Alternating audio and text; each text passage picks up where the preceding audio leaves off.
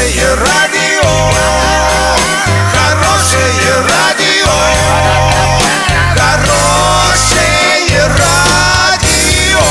Радио Шансон.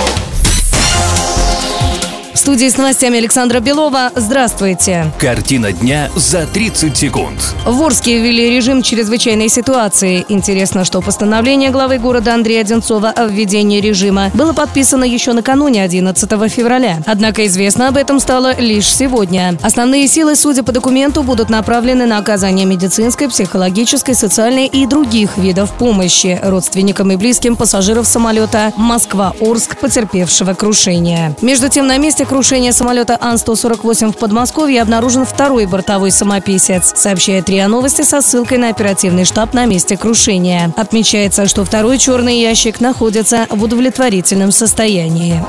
К другим новостям. По результатам опроса Всероссийского центра изучения общественного мнения, 45% россиян старше 18 лет пользуются хотя бы одной из социальных сетей почти каждый день, ну а 62% хотя бы раз в неделю.